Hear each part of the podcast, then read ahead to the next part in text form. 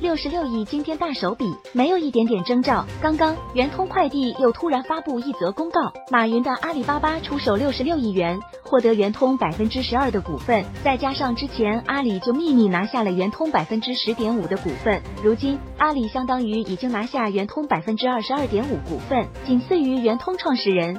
董事长郁卫娇夫妇跻身为圆通第二大股东，真的是没有一点点预兆，谁也没想到，在没有任何消息传出的情况下，马云突然迅猛的出手，一下子拿下了圆通。不仅是圆通，据可靠消息，申通也已经被马云拿下。一，阿里还是百世汇通第一大股东，持股百分之三十三点零三。二，阿里还是中通快递第二大股东。三，韵达阿里也已经入股，也是股东。也就是说，申通、圆通。